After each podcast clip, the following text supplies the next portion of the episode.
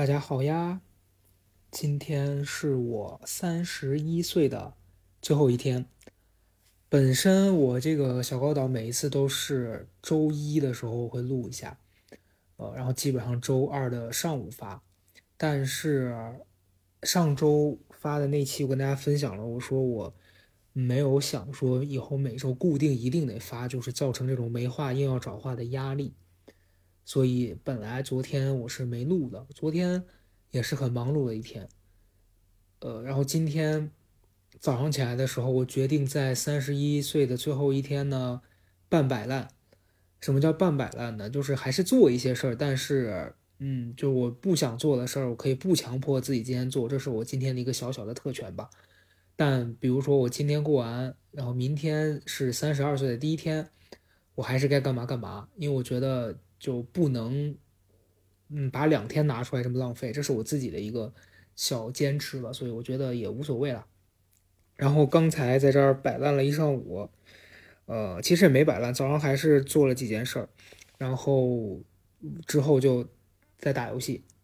对，打到现在已经一点多了，觉得说还是要录一期播客吧。我觉得今天可可以跟大家分享几件，我觉得我三十一岁。这一年的几个心得，所以就录这么短短一期，跟大家浅谈一下。首先是我觉得最近的一个感受是，要选择，如果你有选择的话，两件事里面你要选那个稍微有困难的选项。为什么会这么说呢？就是之前每天起来，呃，比如说我。的一天的日程会先去呃洗漱啊、刷手机啊，然后遛狗啊，反正很多杂七杂八的事儿。结束回来之后呢，其实我可以选择的是先去做我最难的那一项工作，比如说今天写作是我今天最难的一件事儿，因为通常你会很很逃避，想说哎呀，就是万一写不好怎么办，就会心里面有很多这种让你想逃离这件最重要工作的念头。但是往往我就会被这个困难给挡住，然后就去做一些我觉得比较容易做的事儿，比如说我先去看看书，然后呃，再比如说我就呃录点别的没那么重要的东西，然后但是通常你会发现，你做完这一切之后，你就没那么想再做你最重要的那件事儿了，然后你你就会给自己找各种理由说，好像我。这事儿可以再等等，等到我状态好的时候再做，然后等到第二天你状态又开始就一个新的这样一个轮回的时候，你又会先去做那些你觉得比较简单的，然后完完了这个事儿就子不是子子孙孙，就是无穷无尽，然后你到最后发现你重要的事儿永远都没做，所以我最近这一个月呢，我每天。起来干完那些杂七杂八的，比如遛狗这些事儿之后，我第一件事我会让自己先坐下来写东西，然后发现你把这件事做完了，你心里就会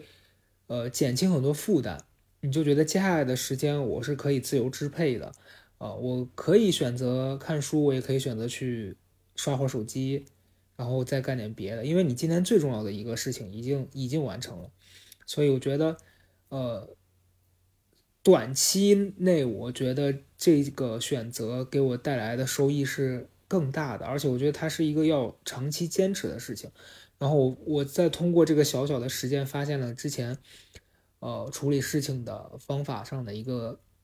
误区，就是先做那些简单的。但其实往往你先做那个难的，后面那些简单的才会真的是简单，不然他们就会成为阻碍你成功的一些绊脚石。对，这是我最近的第一个小小的心得。然后第二件事呢，我是觉得大家现在经常会有很多说什么内耗啊，然后或者是觉得说很多别人很消耗啊，其实统称就是消耗。我觉得消耗这件事儿真的很难避免。你比如说我自己早上起来的时候，有时候会因为别人发的一条微信啊，或者是我看到了一些什么，就是让我很心烦的事情，我就觉得这事儿在消耗我。但是其实是可以远离它的。你比如说，昨天我和一个朋友去健身，然后因为我们俩也很久没见了，我这朋友呢就，哎呀，反正我不知道你们有没有类似的情境哈，就是这种相处了很多年的朋友，然后你们之间也有很多共同的呃其他的一些认识的人，他会跟你分享很多就之间陈芝麻烂谷子的事儿，就其实这些事儿已经发生过很多次了，他自己可能都没有意识，他每次见你他都会。呃，下意识的去抱怨这些人，然后你每次都跟他讲说，如果不舒服，你可以拒绝呀。如果你感受到不好了，你可以跟那个人不联系啊。但他又不，所以这种消耗就很像那种朋友来跟你讲说啊，我恋爱出现了一些问题，但我又不想分手，就是或者他跟你抱怨一通，最后他又不分手。所以这这件事儿，对于我们这样子的接收这些信息的人来说，其实就是很消耗，因为。可能以我们的性格，我们又不好意思直接拒绝，说你别说了，我不想听。然后你听完，呃，对方要让要你附和他，然后附和了之后，其实也没有结果，就很消耗。所以我是真的觉得可以远离这样子的消耗。怎么远离呢？就是拒绝。我现在能做到的事儿就是，如果我意识到这样子的局，他约我就是做这件事儿的，我会直接跟他说，我有事儿我不去。或者是，当你们俩在一个空间之后，他还是要坚持跟你讲这些你觉得很没有营养的事情，然后很消耗的事情，你是可以跟他讲说这件事儿，你在你看来是很消耗的，是很没有必要的。然后你告诉他说，你反正面对这样的事儿，你现在是怎么样选择的？然后你要不然你就别跟我说这些了。我觉得是可以直接告诉他的，不然就。这个事儿无解，然后下一次他还是会成为一个让你很头疼的这样的一个，因为我那朋友就一直抱怨说，某一个朋友老来麻烦他做一些事儿，然后呢，他因为不懂得拒绝，那个人就会一直来找他，然后他提到一个点说，为什么他就不能谅解我一下呢？他每次来麻烦我的时候，都让我谅解他有什么苦衷，他为什么从来不能谅解我呢？我说，因为你从来没跟人家说过你需要被谅解啊，这就就这这就是这样。因为我以前这方面的问题也很严重，就是不懂得拒绝。但我现在觉得我就是可以拒绝呀，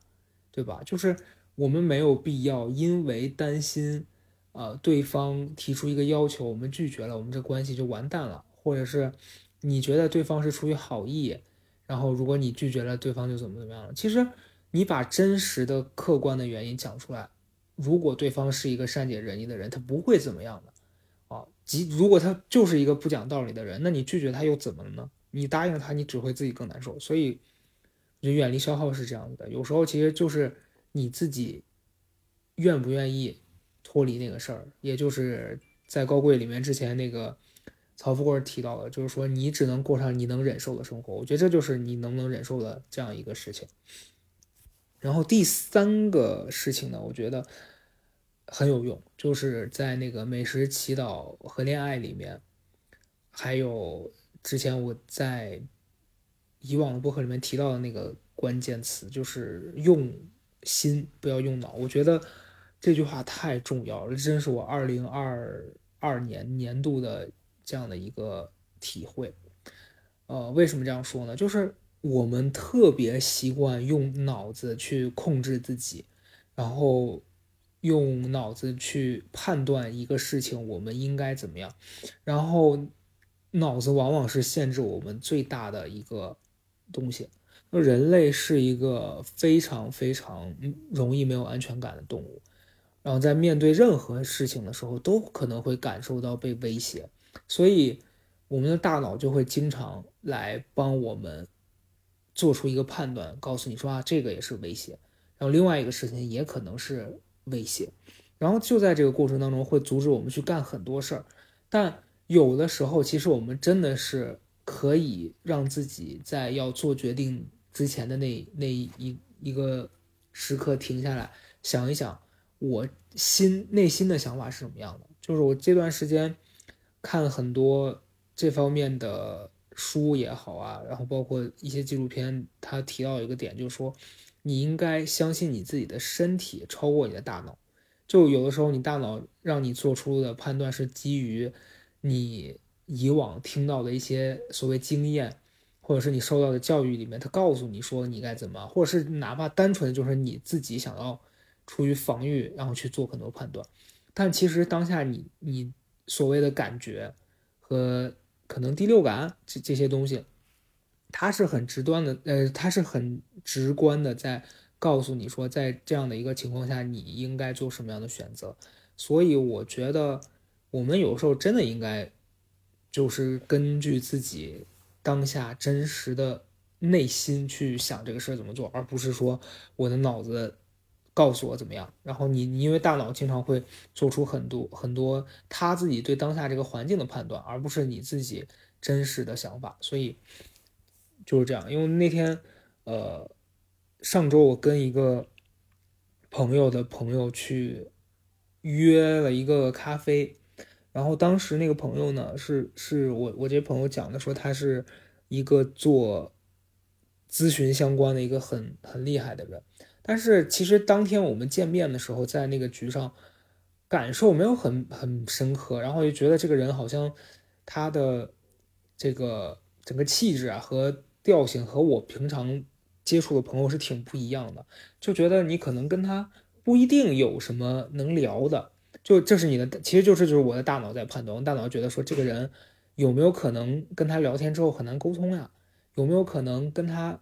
相处之后发现这个人，哎呦，浪费了时间了。就是他做出的判断全是回避风险的这样一个判断，告诉你说啊，万一这个人不 OK，你浪费了时间啊，万一这个人那个相处起来很困难，你会很难受，就是全是让你在回避这些。但后来我那天有一些就是对他们这个专业比较好奇的部分，想要了解。那我最直接的办法就是去约这个朋友出来聊一聊，看看大家有没有什么可以直接吸取的经验。所以后来我就跟我那个朋友组局的朋友去联系了一下，要了这个人的微信。结果人家也很平易近人，包括当天我们就直接早上拉了群，下午就约了这样一个咖啡。然后在聊天的过程中，我发现对方比我想象中的热情的多，他就不停的在跟我分享，因为人家觉得你找我出来就是想听这些的嘛，所以他就压根儿呃没给我太多自己讲很多前缀的机会，人家上来就是先把最直接的自己是怎么看待这个事儿，以及他是学怎么学的，还有他对这方面的经验，还有甚至是一些其他方面的，我觉得。那天我最后的感受是，其实人跟人的相处很简单，对吧？就是你你花了，呃，大概两小时，获得了你，如果你不去找这个人问，你可能通过上网，通过其他渠道，你要很麻烦才能获取到的经验。但就其实只要很简单，就是你给自己一次这个尝试的机会，你就能够去获取这个。所以我觉得，就有的时候咱们做这个判断的时候，真的可以。尝试一下，这个就是又又回到刚才我第一个讲，就是你可以做那个所谓的两个选择当中更困难的那个选择。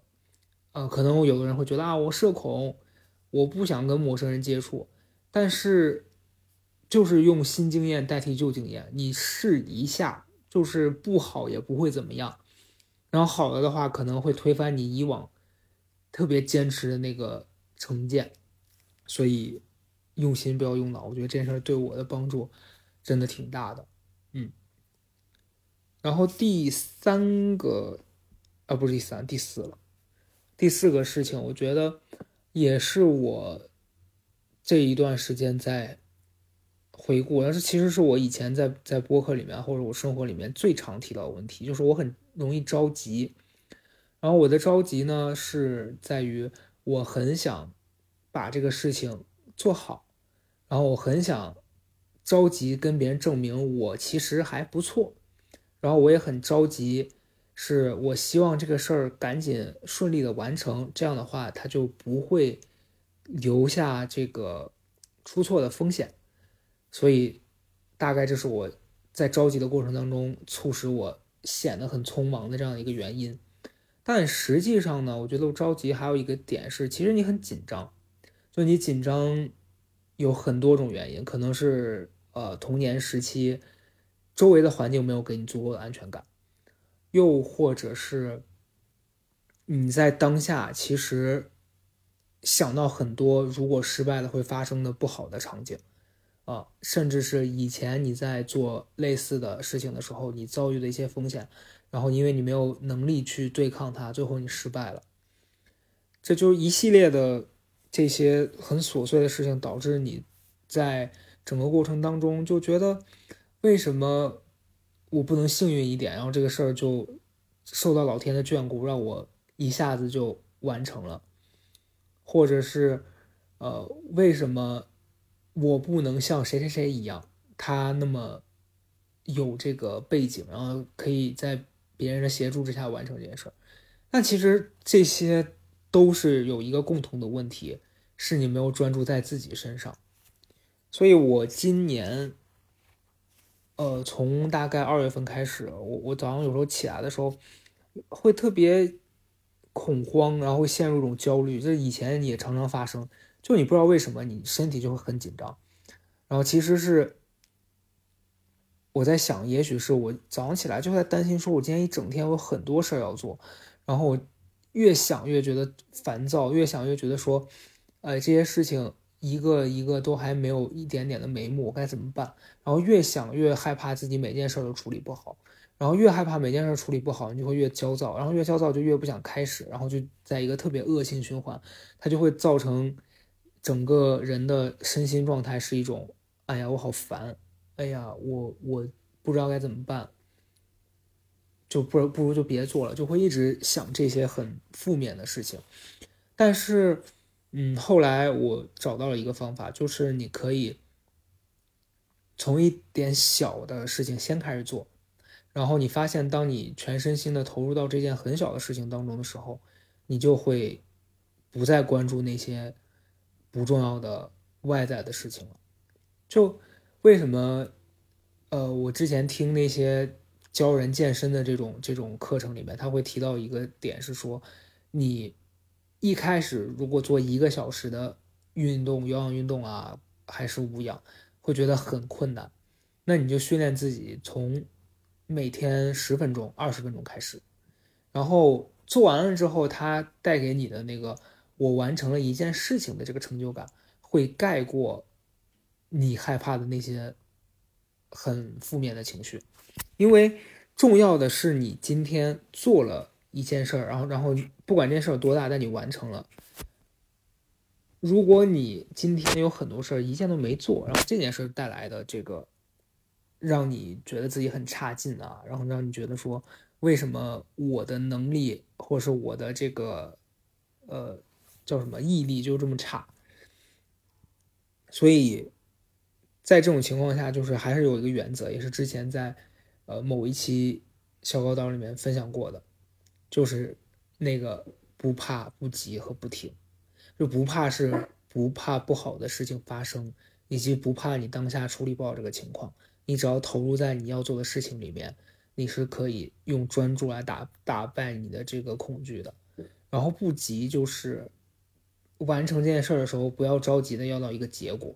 然后也不要着急的说“我赶紧把这个事情做完”，你就想着怎么样能把这件事做完，和能把它用你自己最好的一个状态完成它，然后不停就是这件事完了，可能还有下一个事儿，然后在下一件事儿来的时候，还是用同样的态度和原则去完成它。我觉得这这这三件事儿真的在每一个场景里面都非常适用。然后，当你通过一个小小的改变，然后发现自己在这件事儿里面得到了一些什么，你就会觉得说，我没有那么烦躁，我没有我自己判断的那么差劲。对我觉得这个东西是非常非常重要的。因为这段时间我在看一本书，呃，是那个那个米歇尔奥巴马。就是之前的前第一夫人，然后他有一本书很有名，就他第一本书叫《成为》，呃，是一个他的自传一样的这样一本书。当时我买回来只看第一章，因为很厚，我忘了那段时间因为啥我就没看完。然后前段时间，呃，出版社的编辑给我寄了他这本新书的试读本，然后我就在读，现在读了一半，然后我就觉得，那天读到里面第一章，他第一章的这个章节叫做“小的力量”，然后他就讲到了一件事儿，是他刚开始在疫情来的时候，他陷入了一个非常非常恐慌的状态，因为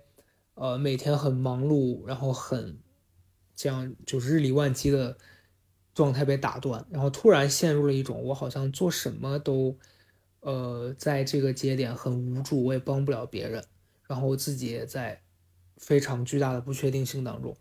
但是他有一次在织毛衣吧，应该是他就是做那个编织的这样一个过程当中，然后进入了心流的状态。然后所谓心流的状态，就是你完全投入在自己现在做这件事儿当中，然后你通过做这件事儿给自己带来了很好的这样一个感受。就之前一个动画片里吧，应该是。是头脑特工队还是还是心灵奇旅？好像是心灵奇旅吧，我忘了。就它里面提到，就是人在特别投入的做自己事情的那个过程里面，是会进入心流的。我觉得那个就是很特别且体验非常美好的这样一个状态。然后他就说他在做编织的时候感受到了，就是说其实，呃，我这一刻完成的这件小小的事情，它可能无足轻重，对于很多大的。这些痛苦面前，但是我通过这件小小的事情，让我此刻感受到的价值，然后我我能有这个勇气去做更多的事情了。我觉得这就是一个很好的，因为有时候我们特别容易在一个呃慌不择路的状态之下，对很多事情起很多的这个评判，然后对很多事情有这种未知的这种不好的否定。但是其实真实的情况未必是那样的，就经常会有人觉得说啊，我做什么都没用，真的是那样吗？你做什么都没用，其实是因为你自己此刻你相信做什么都没用，而不是说真实的情况是你做什么都没用。我昨天在跟我那个朋友吃饭的时候，他就在聊天，他就一直跟我讲说，我最近特别特别的烦躁啊，然后我特别特别的，呃，觉得自己。不知道该怎么办，然后一闭眼就会想到很多还没发生的坏事，然后就睡不着。我就跟他讲，我说这全是你自己选择的呀，你是可以选择不这样的，但是你当下你就是愿意让自己在这样的状态里面。然后我那朋友就就是真的非常难搞，他就是完全是一个否定且那个愿意。让这些不好的感受包围住自己的这样一个人，然后我就跟大家提了建议，我说你其实可以去做一下这个咨询，因为咨询真的不是一个说什么你有什么心理疾病你才要去做，它就是当下咱们现在大家都在这个社会有很多的压力，然后你有很多的可能你觉得跟朋友说他也解决不了的问题，那你其实就想想嘛，就是你花钱去找了一个专业的人听你倾吐你的负能量。然后他能根据你的这些吐槽、你的抱怨当中，能听到一些什么，然后给你相应的建议，让你感受更好一点。为什么不呢？然后我昨天给他提了建议之后，他就说啊，那我可以尝试一下。后来我把链接什么都发给他，但他好像还是没有去。那我要搁以前，我可能也会因此觉得说，你看，就就就帮他，他也不他也不接受，不拉不拉的。但我昨天就比较轻松吧，我觉得这事儿其实很简单，它就是一个谁痛苦谁改变。就他以前，我那朋友以前是一个完全不健身，就特别鄙视，觉得说你们有病吧，你们都是胖子，你们才要健身。然后自己现在为了要练得好一点，都恨不得泡在健身房里。我后来就跟他讲，我说这件事也是一样的，当你有一天感觉到你的痛苦你自己承受不了了。你会找办法去解决的，所以就这也是一个很重要的原则，就是把别人的选择权交给别人，就你不用去替对方做一个决定，或者是说你觉得你为了他好，你就可以去替他做决定。每个人都有他自己的人生的这些任务和关卡要去过，所以尊重别人的选择。你可以给他提供一些选项，但他怎么选还是看他自己。最后最后最后一点是我最近感觉非常重要的啊，一个是就是学会让很多不重要的事物穿过自己，以及不要以结果为导导向，不要以结果为导向。我觉得这两件事儿也非常非常重要。穿过自己这件事儿，我最近非常有体会，就是我经常会因为别人讲了一个事儿，或者是这个人做了某一个行为，然后让我的生活变得特别的困扰。就是这个事儿对于他来说明明已经过去了，但我还是被他当下的这个行为和他说到的某件事儿，然后我就就就会觉得他怎么能这么说？他为什么能做这种不在乎别人感受的事情？给困在他说完那个话的当下，但其实对方已经往往就给翻篇了，人家已经过去了，但是我还在那边难受痛苦。所以我觉得，学会让这些不好的或者是说不重要的事情穿过自己，就你你也应该学会，当他说了一个话，你觉得这话是不好的，但是。你完全没必要因为这件事而感到不舒服，因为可能他那句话确实是不好的，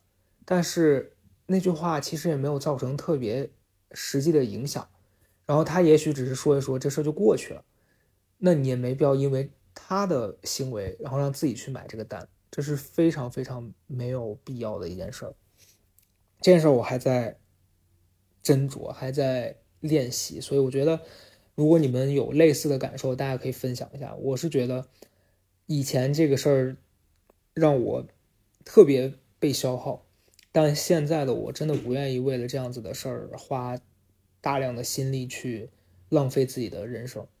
对，然后不要以结果为导向，这个事儿也是很重要。就是我发现有的时候我太看重结果，它就会在一开始就影响我做选择。你比如说我，呃，想要完成一个挑战，然后以我的习惯，我会上来先否定自己，因为我觉得说啊，这个挑战这么难，我能做到吗？或者是这个挑战中间要经历那么多辛苦了，我我那么累干嘛？我这别人也不在乎吧？就是你会有很多想要逃避面对这件事情的想法。但这些想法产生全都是基于你认为结果必须是所谓成功的，或者是你这个结果必须是得是要别人能认同的，所以你才会这些想法。但是有的时候真的就是要想明白一件事，就是别人可能真的没那么在乎你。我们应该在意的是这事儿，首先第一是不是我们自己真的想做的，然后第二是。我如果想做这件事儿，我为了完成它，我得付出什么？然后以及我要怎么去分配我的这些时间精力去完成这件事儿？我觉得能把这些东西想清楚了，然后你只要去做就行了。然后做到什么程度都可以。如果你真的做到一半，你觉得这事儿真的就是很累，或者它让你过度消耗，你是可以停下来的。但你没有必要在一开始没做的时候，因为担心别人。呃，如何评价你，然后如何看你，就就影响自己做这个决定的这个想法，我觉得这是很没有必要的。所以今今年开始，我真的觉得我可以没那么在意别人的评价了，因为对于那些不重要的人，你做再好，你也是对他来说是不重要的。所以我觉得，就真的真的对自己好一点。我觉得这个才是最基本的一个原则。就是我当然不是说对自己好一点，是说无条件的纵容自己。就是基于我今天讲的这些，呃，做更难的选择，在遇到事情的时候不怕不急不停，还有呃，远离那些让你觉得消耗的事儿，还有用心不要用脑，加上最后讲这两条，我觉得这就是我三十一岁。这一年学到的比较重要的事情吧，然后未来就是在三十二岁这一年，我觉得还有很多的事情要体验，然后要去感受。因为真的，就前两天看到一个朋友在朋友圈发，他才二十七岁，呃，也不能用才了，二十七岁确实也不是一个特别年轻的年纪了。但我讲真的，我现在越来越觉得年龄这个事情没有什么特别的意义，就它不是说你到了一一个数字到这个阶段你就必须得怎么样，没有这样的。哦，你只是。我觉得是分阶段，是你到了现在这个阶段，你自己想要成为什么样的状态最重要，而不是说你到了这个年龄这个数字你应该怎么样。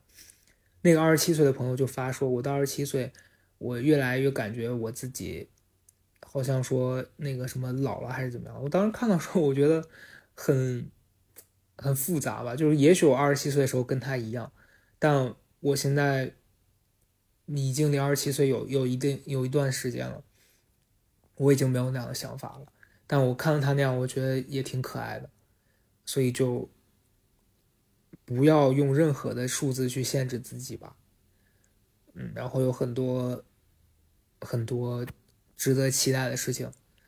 很多很多可以去做的选择。最后，希望大家都开心吧。拜拜